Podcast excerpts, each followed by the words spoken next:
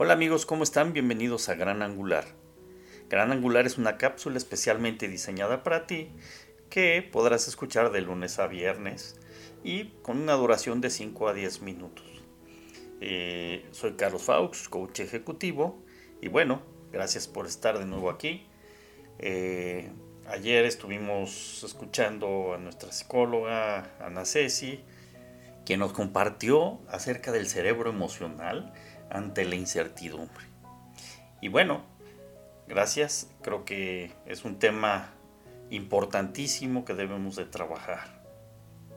Y bien, como les prometí el día de hoy, vamos a tener una nueva intervención de personas que alrededor del mundo nos comparten también sus experiencias de vida en esta situación del COVID.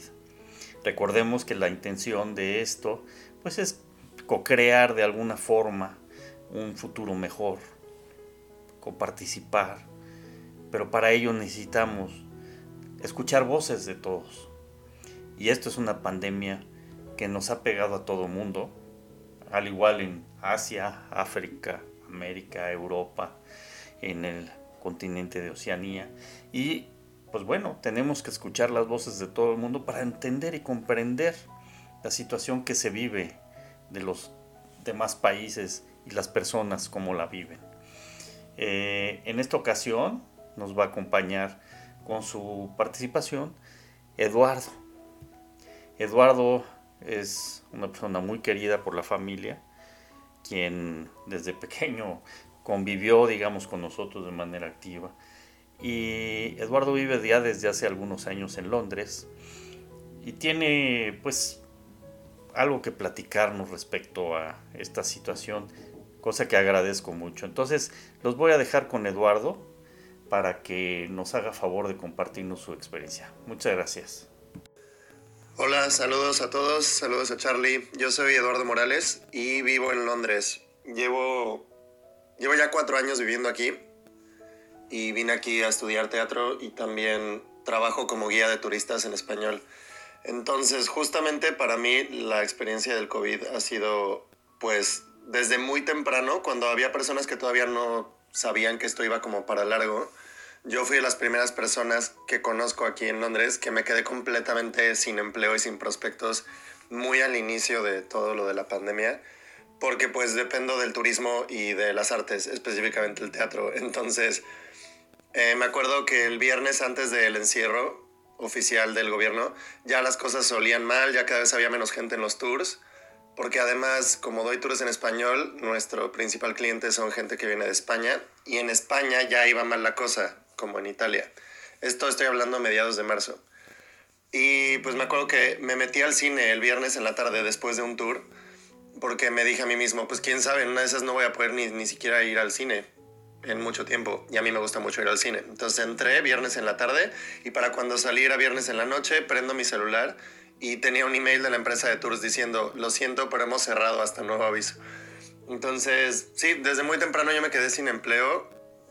Em, digo, he estado haciendo varios trabajitos en internet, grabaciones, escritos, em, categorizar fotos, todo tipo de trabajos como para mantenerme a flote. La verdad es que obviamente el gasto es mínimo porque hasta hace poco pues no nos dejaban salir de la casa.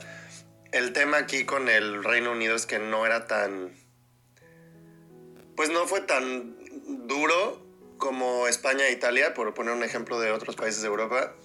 Es muy flexible, o sea, como que le dejaron al ciudadano decidir hasta qué punto se cuidaba o no, lo cual ha sido muy controversial. Pero ahora mismo que es verano, que para un par de meses que tenemos sol aquí, la verdad es que está bien poder salir, dar la vuelta. Obviamente llevamos la mascarilla obligatoria en el transporte público. Yo de todos modos evito el transporte público. Y eso ha sido algo bueno de esta experiencia, como que yo realmente soy alguien que no, no se ejercita demasiado, pero parte de mi trabajo era dar tours de 3 a 6 horas al día caminando, entonces como que hacía ejercicio sin darme cuenta. Y ahora ha sido hacer ejercicio por gusto y encontrarle el gusto y ahora ando mucho en bici, salgo a dar la vuelta. Eh, también he intentado o sea, bueno, como todo el mundo, supongo, he intentado cosas nuevas, recetas nuevas. Cocinar no es tanto lo mío, pero ahí le he encontrado cosas que puedo hacer y que son sanas, mejores. Y mi sentimiento principal al principio obviamente era como miedo y angustia. Lo, lo, que, lo que me angustiaba era pensar qué iba a pasar con mi familia en México y yo estando aquí. O sea, si iban a ser experiencias muy distintas, si de plano no los iba a poder ver en más de un año. Digo, yo tenía planes de ir en mayo a la boda de una prima, se canceló, entonces pues no, no he visto a mi familia desde enero, pero sé que están bien, sé que estoy bien. Ya a estas alturas como que ya se ve un poco más manejable. Em, y pues obviamente es nada más cuestión de cuidarse y de salir lo menos posible a la calle. Pero ya hasta en cuestión trabajo, ya al parecer para los tours ya hay cada vez más reservaciones, ya tal vez vamos a poder empezar a volver a trabajar pronto. Lo que sí le ha dado durísimo aquí en el Reino Unido es al teatro, justamente. Ya están permitiendo regresar a filmaciones, a televisión, a cine, pero el teatro, al parecer, el teatro en sí no va a poder abrir sino hasta en enero del 2021. Y eso es un golpe muy fuerte para la economía de Londres, porque a nivel turismo tienen teatro de nivel mundial de espectáculos y pues sí le está afectando a todo el mundo. Y a nivel los que hacíamos teatro no de nivel mundial, sino más pequeño, también pues no es una buena noticia. Pero bueno, lo del turismo está levantando poco a poco. Y he aprendido también a valorar ciertas cosas, como a mí me encanta leer y desde hace mucho tiempo no tenía tanto tiempo libre para leer mucho y ahora he leído toda una serie de libros, tanto los que ya tenía yo ahí como apilados, como los que nunca había leído y que compré hace 10 años. Y también me gusta mucho escribir, he estado escribiendo mucho y, o sea, me ha dado tiempo de pausar, disfrutar y simplemente tomarme el tiempo de, hacer cosas que antes no hubiera disfrutado o que hubiera hecho como más con prisa. Y cuando haya terminado todo esto, bueno, aquí como que ya sé que no ha terminado oficialmente, todavía hay gente afectada todos los días, pero ya se ve como que estamos de bajada, esperemos que no haya un segundo brote pero sí he notado claramente un cambio. esto es un cambio reversible y sin precedentes en la historia que nos ha tocado vivir a estas generaciones. Y pues espero que, por ejemplo, la gente aquí en, en, Londres, yo espero que la gente empiece a usar más la bici y menos el metro, por ejemplo. Si empieza por miedo de infectarse, por lo menos que se quede la costumbre de como que ser más ecológicos, que era algo que ya estaba sucediendo aquí y ahora siento que la lucha por la ecología ha dado pasos atrás porque, por ejemplo, ahora la gente ya le da igual y compran mascarillas como sea, lo bestia, y luego la tiran en el suelo. Entonces, ojalá podamos meditar y pensar de qué cosas de cómo vivíamos antes de la pandemia tal vez estaban mal o eran excesivas y cómo ser un poco más amables con el planeta, que era algo que aquí ya estaba sucediendo bastante. Pero bueno, esos son algunos pensamientos eh, desde Londres, que ahora hay buen clima. Y saludos a todos por allá y cuídense mucho.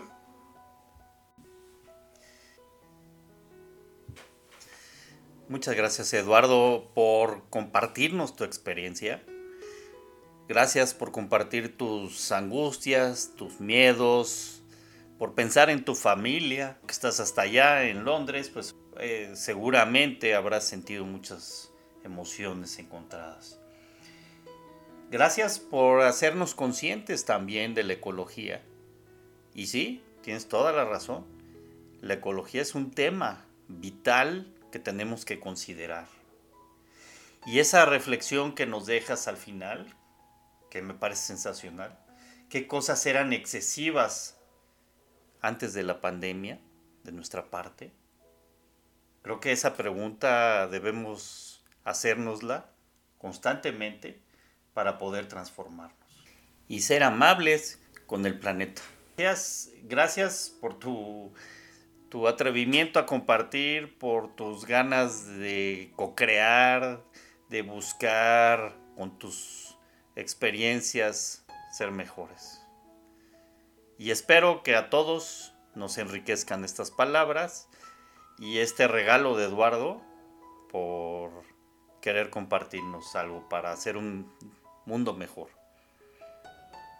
Y bueno, los espero el día de mañana. Mañana va a tener la participación Chela Mainero. Chela nos va a compartir su experiencia de vida. Al igual que Pedro, nos hace una reflexión muy importante. Su experiencia es una experiencia fuerte, increíble. Y sobre todo su nivel de reflexión es verdaderamente de amor. Así es que nos escuchamos mañana y muchas gracias. Recuerden que hay que ser agradecidos. Que tengan un excelente día.